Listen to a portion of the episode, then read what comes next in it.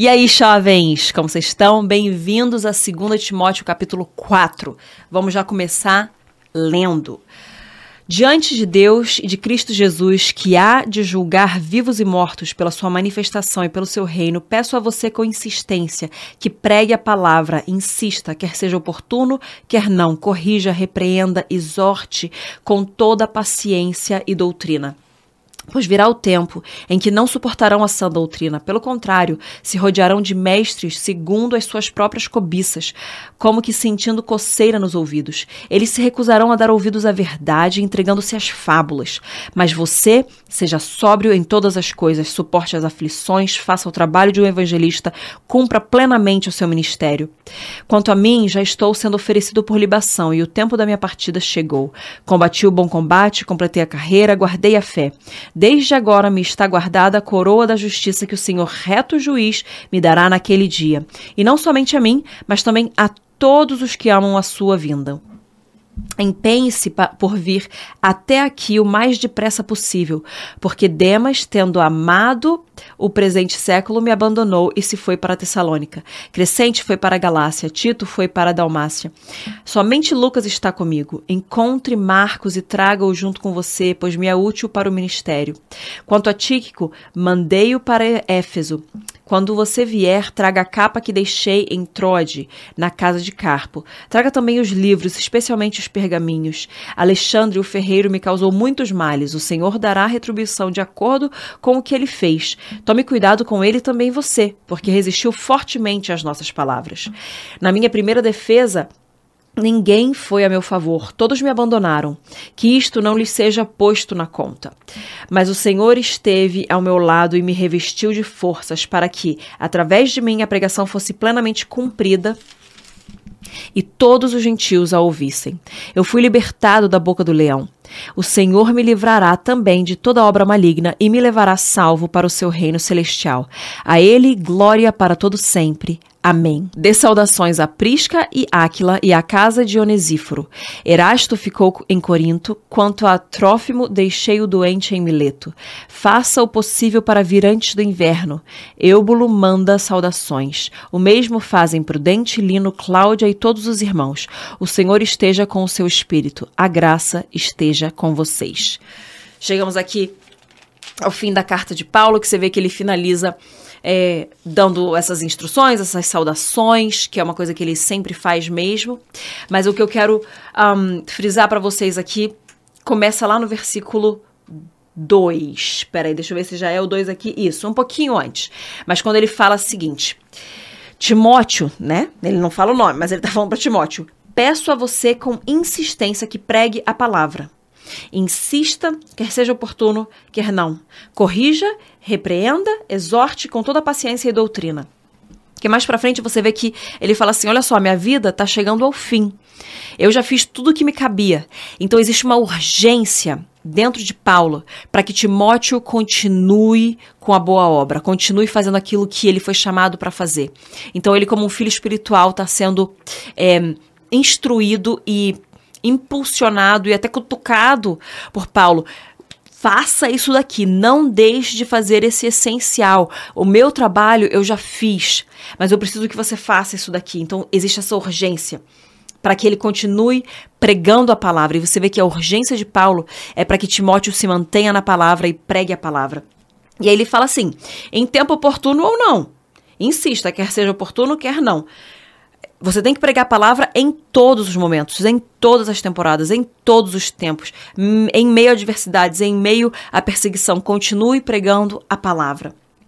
Corrija, repreenda e exorte com paciência e doutrina. Ou seja, nós precisamos trazer a verdade sempre, com muita paciência, trazendo esse ensino da palavra, a correção através da palavra, com muita paciência e doutrina, doutrina sã. Então ele está falando, Timóteo, pregue sempre, em todos os momentos, mas pregue com paciência e com sã doutrina. Não se afaste da palavra, se mantenha firme na palavra.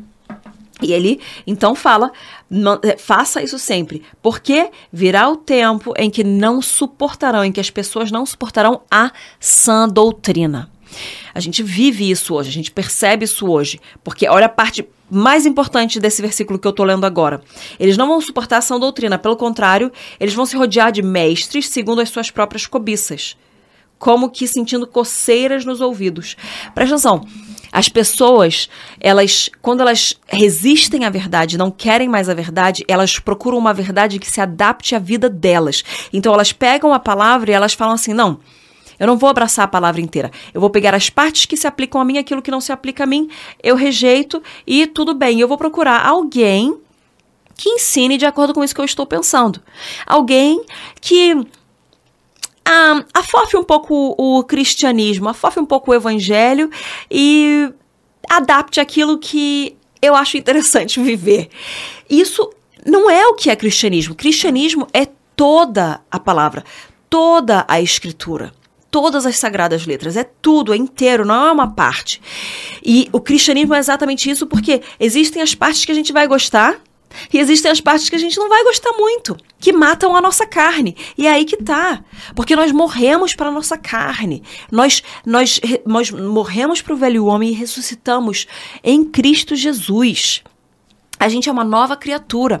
A nossa carne, ela precisa morrer. E é isso que as partes que a gente não gosta da Bíblia fazem com a gente. Elas estão matando a nossa carne. Agora, as pessoas que não, re, não conseguem, não vão aguentar essa sã doutrina, elas não vão suportar, porque está queimando demais a carne delas, elas vão procurar alguém que pregue uma uma doutrina diferente, pegue uma coisa que seja agradável, um cristianismo que venha ajudar minha autoestima, sabe? Aquela coisa meio besta, aquele cristianismo que não tem poder. Gente, a gente não pode viver um cristianismo sem poder, sem, sem poder transformador, um cristianismo que não mata a carne. Jesus Cristo veio e ele morreu por mim e por você. Quando que um Deus que se entrega por um homem vai viver, vai falar pra gente viver um cristianismo que seja só um afago, que seja só legal, que seja só conforto, um cristianismo que seja só good vibe, gente, não é. Querem me seguir? Peguem a sua cruz e me sigam. Vocês precisam morrer para vocês. Morrer é lucro. Porque a gente morre pra gente e a gente vive para Cristo. O seu viver não é mais viver para você, o seu viver é Cristo. O seu viver é Cristo. O seu viver não é você viver para sua vida ser uma coisa legal. Você viver para você ter só vitórias. Sim, no fim aqui nós somos mais do que vitoriosos. Nós temos, somos mais do que vencedores. Nós temos a vitória em Cristo Jesus. Mas isso não quer dizer que nós vamos ter uma vida vitoriosa única e exclusivamente de picos aqui na terra. A vitória que a Bíblia e a palavra, as escrituras falam, não quer dizer de só uma prosperidade financeira. Não reduza o poder do evangelho à prosperidade financeira. Não reduza o poder do evangelho a viver somente nos picos. Jesus, a vida de Jesus, que é o nosso maior exemplo, foi uma vida de dores. Ele é um homem de dores. A palavra fala Isaías, homem de dores. Então, a gente não pode achar que o cristianismo é só o bem bom, é só plumas. É só tudo positivo. Gente, isso não existe, isso não é verdade. Assim como Paulo fala no capítulo anterior que aqueles que querem viver piedosamente em Cristo Jesus, eles vão ser perseguidos. Então nós vamos enfrentar perseguições. O cristianismo verdadeiro encontra obstáculos. Ele encontra adversidades, porque ele é contra a cultura. Ele é contra a cultura. É um Deus que vem e se faz homem por pelos homens, pelos réis mortais. É um Deus que vem e, e, e, leva na sua própria, nele mesmo, na carne, as dores que, que a gente merecia o castigo que nos traz a paz, ele estava sobre Jesus. Que Deus faria isso? É o único Deus verdadeiro. Porque deuses que são pregados pelo mundo não fariam isso. Eles se põem num patamar diferente do homem. Agora, o nosso Cristo, ele morreu por nós. E se ele levou isso na sua carne, porque ele veio e encarnou, né? Se ele levou isso se ele sofreu isso, a gente tem que entender que o cristianismo é muito mais do que uma boa autoestima. O cristianismo é muito mais do que vitória em cima de vitória. O cristianismo é muito mais do que você viver bem. O cristianismo é morrer para você mesmo, viver para Cristo, pegar a sua cruz, seguir o evangelho, negar-se a si mesmo e é abraçar as partes que você gosta e as partes que você não gosta da Bíblia, porque as partes que você não gosta são as que te fazem um melhor discípulo de Cristo. E são essas as partes que te moldam e que te transformam. Então você não vai viver uma doutrina um, alheia, uma doutrina especial, uma doutrina que é, é, vai ter assim o quinto evangelho, o evangelho segundo Júnior, o evangelho segundo fulano de tal. Gente, não. Só existe o evangelho do reino, o evangelho de Cristo Jesus. E é isso que a gente vive, sem mais nem menos, com todo o poder, com tudo aquilo que nos incomoda, porque isso é que é o poder. Porque essas pessoas, elas se rodeiam de mestres, segundo as suas próprias cobiças. Então, elas se rodeiam de pessoas que vão se adequar à pregação de evangelho que elas consideram interessante e positivas para elas. Não pode. Ele fala porque elas sim recusarão a dar ouvidos à verdade. De novo, eu falei essa resistência à verdade aqui. E a verdade é absoluta. A verdade da palavra de Deus ela é absoluta, ela não é relativa. O mundo está querendo relativizar tudo. E não existe isso em Deus. Então eles, eles querem, eles não querem dar ouvidos mais à verdade e eles querem se entregar às fábulas. E ele fala: "Mas você, Timóteo, seja sóbrio em todas as coisas." E aí no versículo 7 ele fala: Olha, porque eu já combati o bom combate, eu completei a minha carreira e eu guardei a fé. Desde agora já me está guardada a coroa da justiça que o Senhor me dará naquele dia, não somente a mim, mas todos aqueles que amam a sua vinda, que esperam, aguardam com grande expectativa a volta de Cristo. Ou seja, já existe a recompensa para essas pessoas. Eu já combati o meu bom combate e eu guardei a minha fé. Agora é a tua hora, Timóteo. Então a geração anterior, cara, tá falando o seguinte: aí, jovens, presta atenção. A gente já fez tudo aqui que a gente tinha que fazer. Agora tá na hora de vocês. Em inglês tem o rise up to the occasion. Step up. Então você tem que se, se é, ir para um outro nível para que você venha chegar nesse. Você precisa se esticar para chegar nesse outro nível, porque antes você era só um filho na fé, agora você vai se tornar pai na fé, porque os nossos pais na fé já estão já estão envelhecendo, os nossos pais na fé estão nos passando bastão. É hora da gente sentir que a, a, o negócio está chegando Desculpa, mas a água tá batendo, sabe? E a gente tá percebendo. Então a gente tem que começar a rise up to the occasion. A gente tem que step up our game.